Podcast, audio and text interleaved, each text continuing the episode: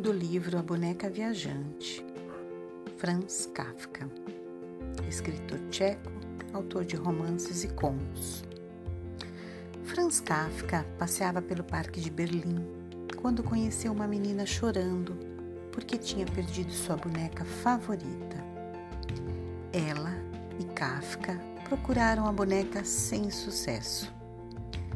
Kafka disse-lhe para encontrá-la no dia seguinte e eles voltariam a procurar a boneca perdida.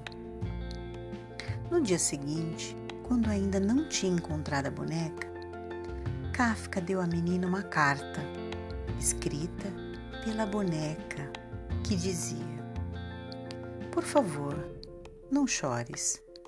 Fiz uma viagem para ver o mundo. Passei pela Itália, França, Índia e Japão vou te escrever sobre as minhas aventuras.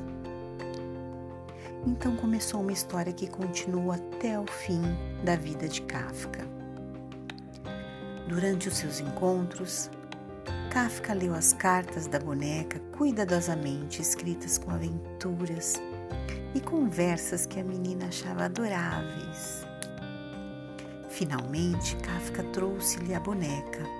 Ele comprara uma tinha voltado a Berlim. Não se parece nada com a minha boneca, disse a menina.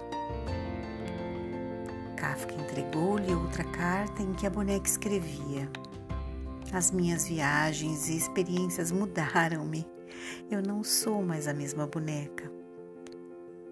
A menina abraçou a nova boneca e trouxe-a toda feliz para casa. Um ano depois, Kafka morreu.